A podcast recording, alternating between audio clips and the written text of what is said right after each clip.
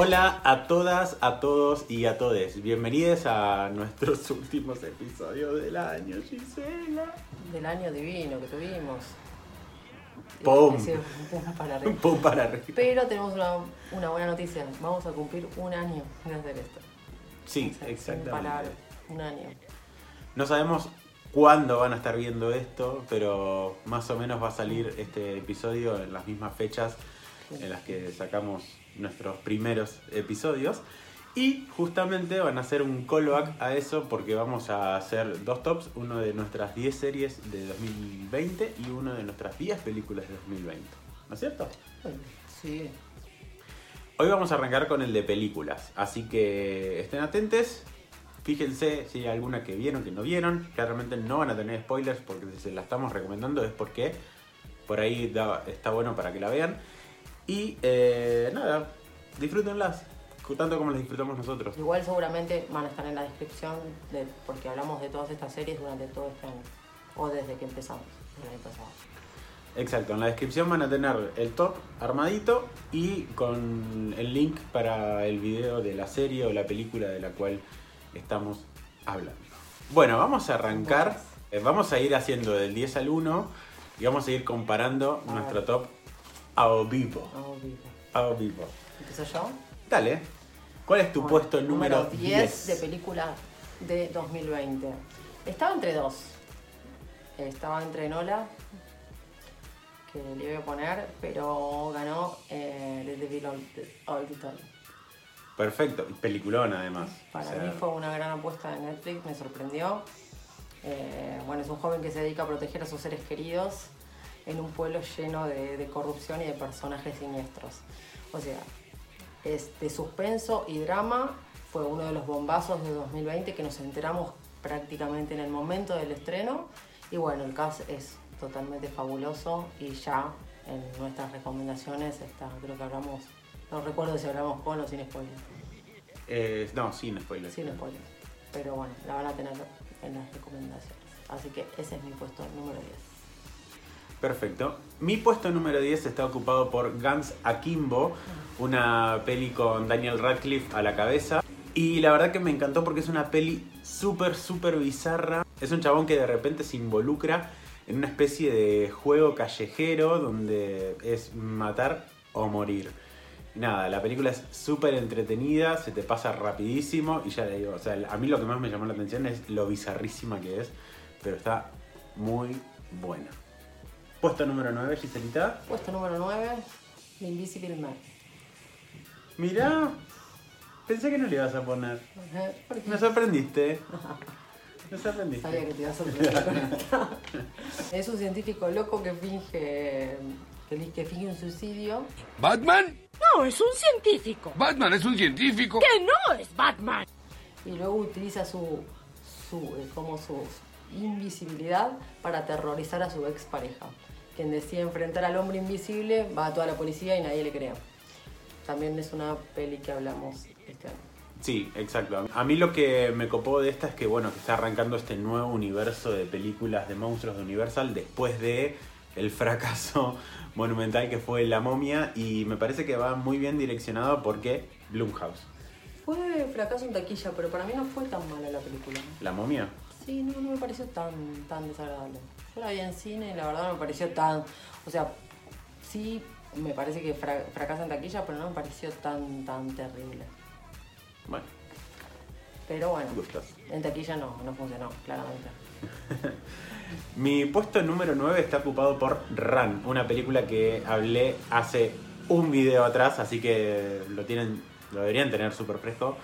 Eh, es una película con Sarah Paulson y Kira Allen. Y bueno, justamente Kira interpreta a una persona con eh, discapacidad y la madre oculta un secreto muy grande y bueno, y todo se va a ir develando de a poquito en la peli y es muy oscura y súper entretenida, se te pasa rapidísimo y la verdad que una de las recomendaciones mías de este año.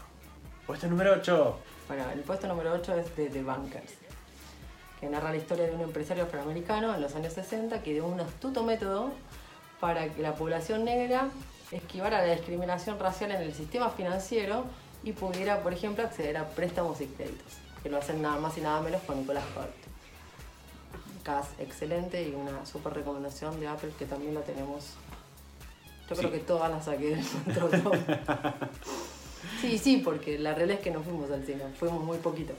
Sí, además de que, o sea, si la estamos poniendo en el top es porque nos gustó y si nos gustó significa que hablamos de eso, así que Así que nada. todo abajo. en todo redunda que yo todas las veces que diga está. Exacto, Está, está y hablamos de esa película. Mi puesto número 8 corresponde a Uncle Frank, película que también hablé justamente la- en el video anterior. Eh, una película donde está Sofía Lillis y Paul Bettany, donde él interpreta a un señor gay que no salió del closet con su familia en la época de los 70. Y bueno, bardos de familia. Pero nada, es una peli muy emotiva, muy linda y tiene momentos también de comedia, lo sabe encontrar entre todo eso y la verdad que me gustó muchísimo. Puesto 7. Unidos de Disney. Mirá, llegamos a Disney Pixar. Te estoy re sorprendiendo, me parece. Sí, sí, sí, sí, sí, la verdad Te estoy que re sorprendiendo, sí. No te lo esperabas. No, bueno, ya con la que viene no, pero esta sí. Porque a él le encantó. No sé en qué puesto la habrá puesto, pero seguro la puso. Sí, estoy más que segura. Ha puesto plata. bueno, bueno, es una comedia animada de dos hermanos elfos adolescentes que hacen un viaje en busca de un poco de magia para pasar su último día con su padre fallecido. Porque bueno, tipo les ha quedado sin magia. Entonces, eh, la madre que se entera de todo esto, bueno, trata de inmiscuirse y meterse. Es una película hermosa para verla, fue una de las primeras que, que, bueno, como que lanzaron medio pirata. Eh, había gente que se metía en plataformas truchas y la- le salía cualquier cosa, pero la realidad es que la que tuvo la posibilidad de verlo, todo el mundo es una película que gustó muchísimo. Sí, además fue justo que creo que se estrenó en el momento que, que empezaron a cerrar los cines. Cerrar los cines. Entonces, si bien fue la película menos taquillera de, y digo entre comillas, menos taquillera de Pixar, pero porque no tuvo tiempo de taquilla básicamente. Pero lo bueno es que acá llegó al toque a Prime Video. Prime Video la sacó al toque Enseguida. acá y bueno, Disney Plus en Estados Unidos Bueno, también. enseguida. Eh, bueno, y ahora la tenemos acá a través de Disney Plus. Y hablando de todo esto, ¿vos sabés cuál fue la película más taquillera? ¿De este año? Este año. Fue una que no vimos. Ni hablamos. Ay, no sé. Imagínate lo que fue. The Voice. De-. De, no, de. No, The Voice, eh, la de Coso, la de Will Smith. ¿Cuál es la de Will Smith? The Voice, ¿cómo se llama? Ah, Bad Boys. Bad Boys. Bad Boys 2 la- o la 3, Bueno, no sé tres, cuál pero sería. No sé cuál fue. Ah, mira. Pero bueno. No, Bloodshot no, claramente. Bloodshot no fue. Un Pobre. éxito en taquilla. Pobre Vin Diesel. bueno, tenemos un invitado especial. Sí. ¿Qué haces ahí? Déjalo. Bueno. Mi puesto número 7 corresponde a Borat Subsequent Movie Film. Es la segunda película de, de Borat y la verdad que es súper, súper, súper entretenida. Hay una salvedad que tal vez yo las vi a las dos juntas, entonces es probable que esta segunda no haya sido tan buena como la primera, pero para mí como fue una experiencia entera, eh, la verdad que me, me encantaron. Y igual la segunda se mete más con muchos temas de eh, feminismo, eh, bueno, mucho más de... eh, se involucra mucho más en la política de lo que ya estaba involucrado. Entonces la verdad que en ese sentido me encantó. Eh, ni hablar de todo lo que es el coronavirus y demás, pero bueno, nada, ese es mi puesto número 7. Puesto número 6. Puesto número 6. The Gentleman. Si bien fue una película de 2019, acá se estrenó, fue al final de 2019, no llega a entrar a la sala de cine prácticamente por el COVID, y acá se estrenó en Netflix eh, en el 2020. Es una película de Guy Ritchie, a mí me gustó muchísimo porque volvió a ser el Guy Ritchie de antes, creo que lo mencioné en su momento en el video, cuando se hollywoodizó, que hizo cualquier cagada, eh, pero si no como director londinense, la verdad que no, no tiene desperdicio. Bueno, Matthew McConaughey eh, pertenece al staff y es un, es un estadounidense repatriado a Londres con todo un negocio de la marihuana que intenta salirse de eso y entonces todo el mundo se empieza a disputar el, el- imperio. Y roza entre la comedia absurda, la sangre y bueno, y, todo lo que ya sabemos que puede poner Guy Ritchie en una película. Para mí es excelente esta película y creo que, que la, mayoría del, del que le gusta el cineasta, eh, el director, mejor dicho, y el elenco que tiene es increíble. Pero es súper recomendable de. Perfecto. Mi puesto número 6 corresponde a Onward o Unidos, Te que es la que, estuvi- la que hablaste recién, justamente. Eh, y bueno, ¿qué más decirles de esta peli? La verdad que no hay una película de Pixar que a mí no me haga llorar y Onward obviamente no es la excepción. Eh, de hecho, estoy viendo los, los cortos que están en Disney Plus de, de Pixar y, y termino llorando con un corto de 5 Los fotos minutos. son tremendos. Eh, así que bueno, Onward obviamente iba a pasar. Aparte Tom Holland y Chris Pratt dando la voz, a, las voces, mejor dicho. a los hermanitos. Sí, eh, son increíbles. Y nada, es una peli que me encantó también muchísimo desde que empezó hasta que terminó. Y fue la primera que salió después de que eh, Pixar anunció todo esto de que iba a dejar de hacer secuelas de películas y demás. Igual medio al pedo porque ahora van a hacer series en Disney Plus de todos los mismos personajes que ya conocemos. Pero bueno, más o menos. En fin. En fin. Puesto número 5, Giselita. Fue una película que hablamos hace muy poquito. Tenet. yo sé, yo sé lo que es, que es difícil, que es una peli- es película de, de espías con todo el tema de viajes en el tiempo en forma reversa, que ya hablamos que es un quilombo. Así que la mayoría creo que no la habrá visto, así que no voy a decir más detalles, no van a entender nada, como nosotros.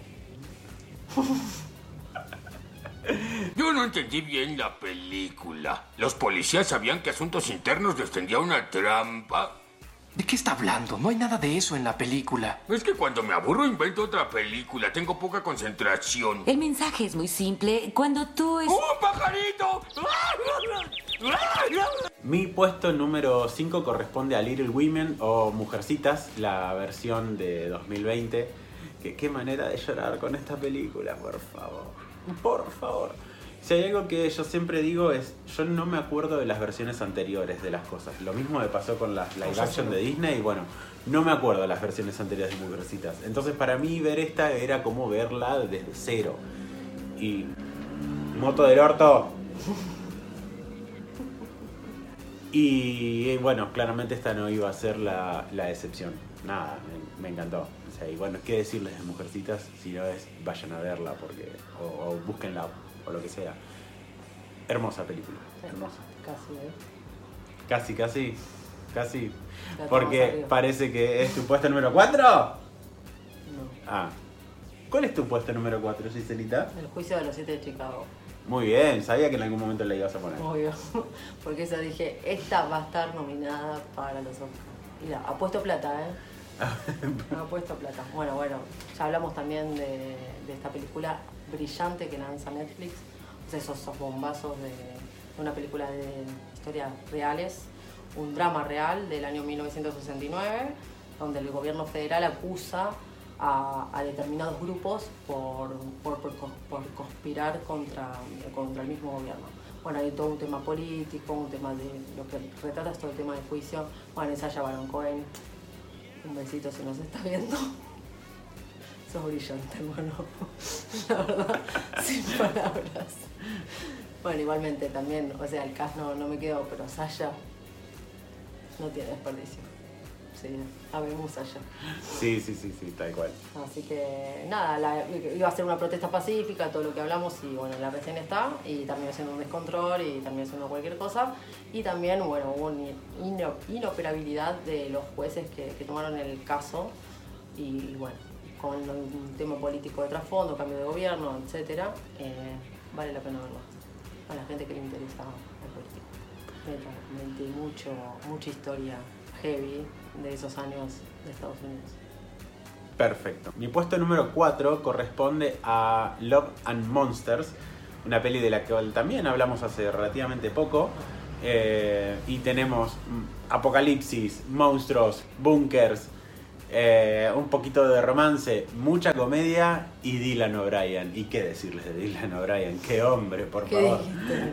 Ya, que ya no dijiste. Eh, nada, una peli que la verdad que me sorprendió bastante porque para mí iba a ser una peli más de ciencia ficción y la verdad que está súper bien llevada a cabo. eh, muy, muy bien balanceada en sus momentos de acción, de comedia, muy poquitos momentos de romance, la verdad. Pero, o sea, si bien se llama Love and Monsters, es más que nada el motivo del- de por qué sucede lo que sucede, pero no, no tiene tantos momentos de esos. Pero bueno, más allá de eso, eh, súper recomendable y una de las pelis que más disfruté en el año. De hecho, la cuarta película que más disfruté en el año. Bueno, entramos en el top 3. Entramos en el top 3, el podio final. Yo creo que acá vamos a coincidir en varias. Uy, a ver. Bueno, acá ya coincidimos en una. Yo puse Mujercitas en el puesto número 3. La sinopsis dice que los primeros años de la guerra civil estadounidense, la vida de una familia se ve alterada para siempre luego de que una de, un- de cinco hermanas padece una enfermedad terminal. Es una historia de romance, bueno, que ya hablamos. La verdad, la- el libro yo lo leí por primera vez en el colegio, después hay una versión, hay varias versiones, pero bueno, yo la que más retengo es la de Winona Ryder, que fue en los años prácticamente 90, pero esta versión de Mujercitas para mí fue la mejor, superó a cualquiera. Fuertísimo. no, me encantó, me encantó la peli, es un drama con mucho romance, bueno, estuvo nominada, premiada, eh, ¿qué más decir? Lo que pasa que, bueno, es una película, como dijimos, 2019, acá llegó 2020. ¿Es 2019? es 2019. Ah, bueno, igual se estrenó Porque a principios de enero acá. Se estrenó a principios de enero, como las que viene a continuación.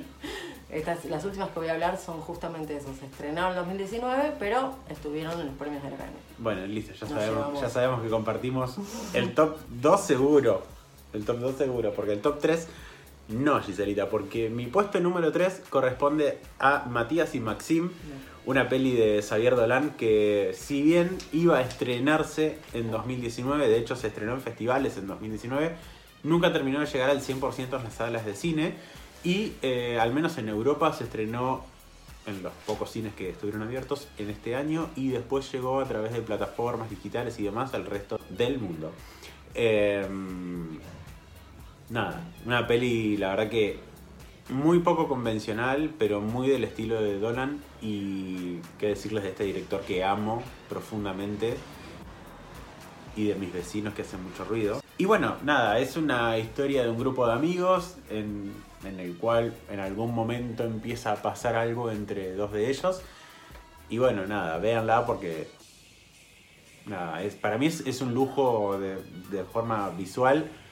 Tienen que estar acostumbrados a que es un cine que parece lento, pero es sumamente disfrutable.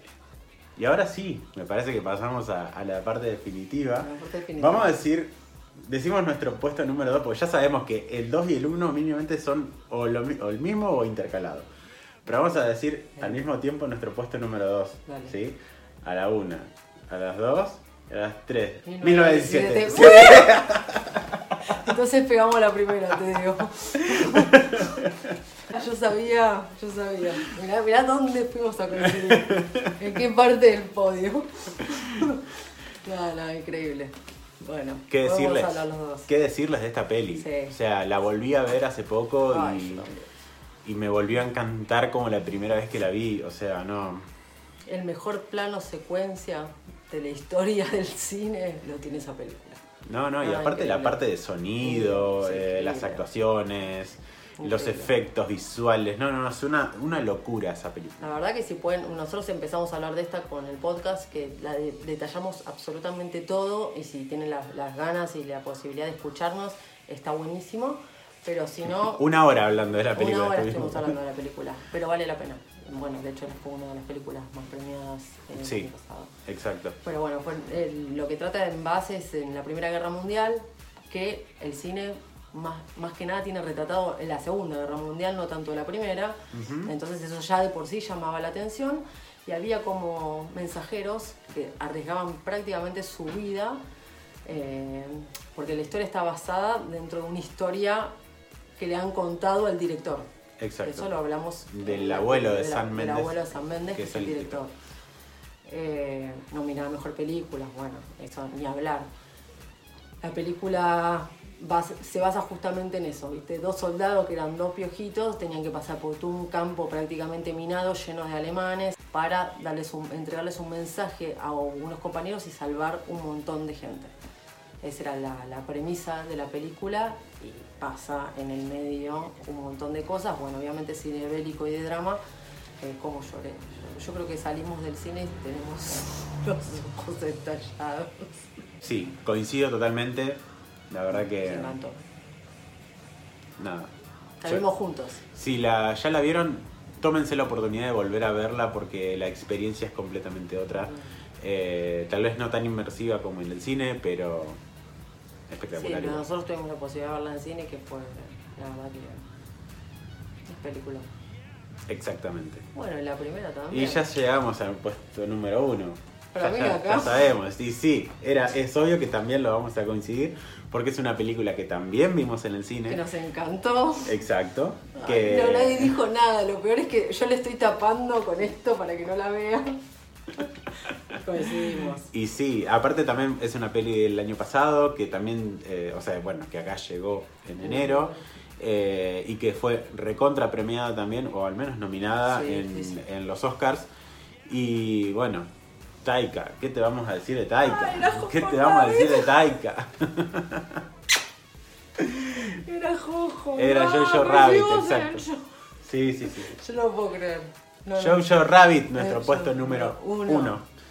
Eh, y sí, era obvio que en algún momento íbamos a coincidir en alguna, mínimo. Pero no coincidir, no, no, que íbamos a coincidir, o sea, tenemos Mujercitas, Sí. tenemos Onward y qué más coincidimos. Y bueno, estas dos. Eh, The Bunker no me la pusiste. No, nosotros. The Bunker no, no entraron en mí. Eh, pero bueno, Mujercita yo sabía que la- era muy probable que la pueda llegar a poner, Unidos también, pero eh, estas dos que coincidían en el puesto me parece como demasiado.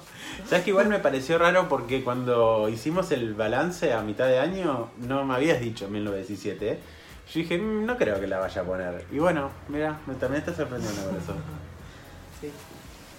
Sí. Así que bueno. Eh, bueno, ¿qué decirles de Jojo? Bueno, Hablando, salimos de la primera guerra para meternos en la segunda, la Segunda pero. Guerra, que es un niñito que pertenece a la juventud hi- hitleriana, descubre que su madre oculta a una niña judía. judía,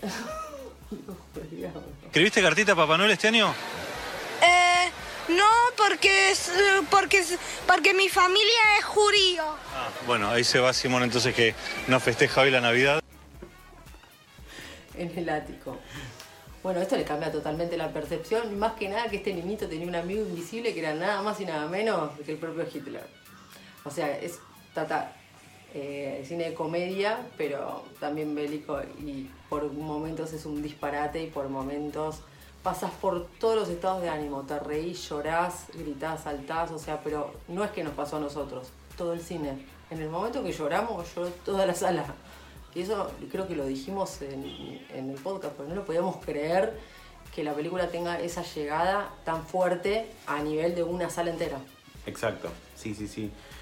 Y además de que no conozco pe- persona que haya visto la peli que me haya dicho, ay, me pareció cualquier cosa. No, No. o sea, la gente que la ve la ama. Y, y bueno, es esto, o sea, cómo veníamos de ver una peli que tal vez, o en realidad la vimos al revés, pero eh, 1917 es una película que es sumamente seria y súper compenetrante y demás.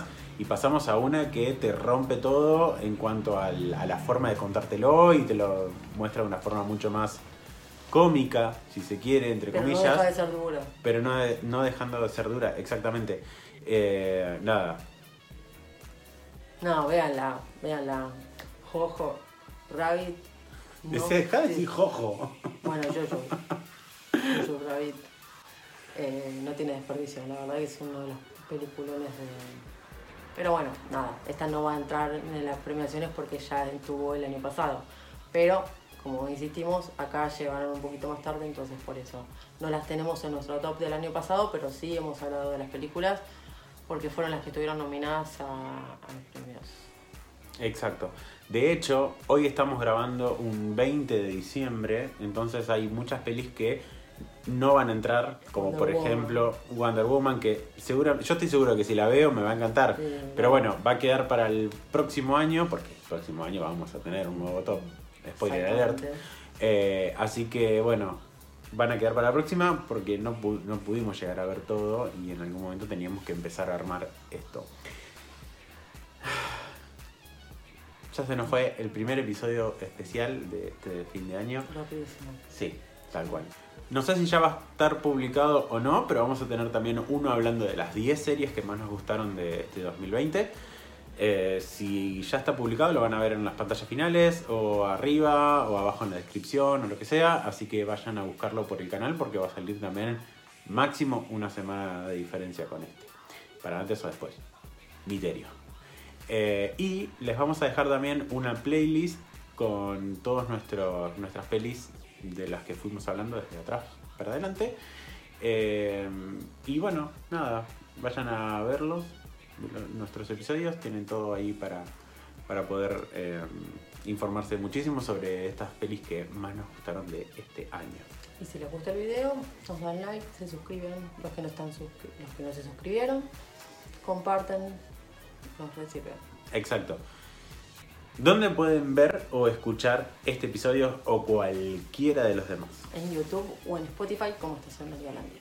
Muy bien. Nuestras redes sociales son Estación Nerdolandia en Instagram y e-nerdolandia en Twitter. Nos vemos por ahí, ¿te parece? O nos vemos en un ratito, como quieran. Chao.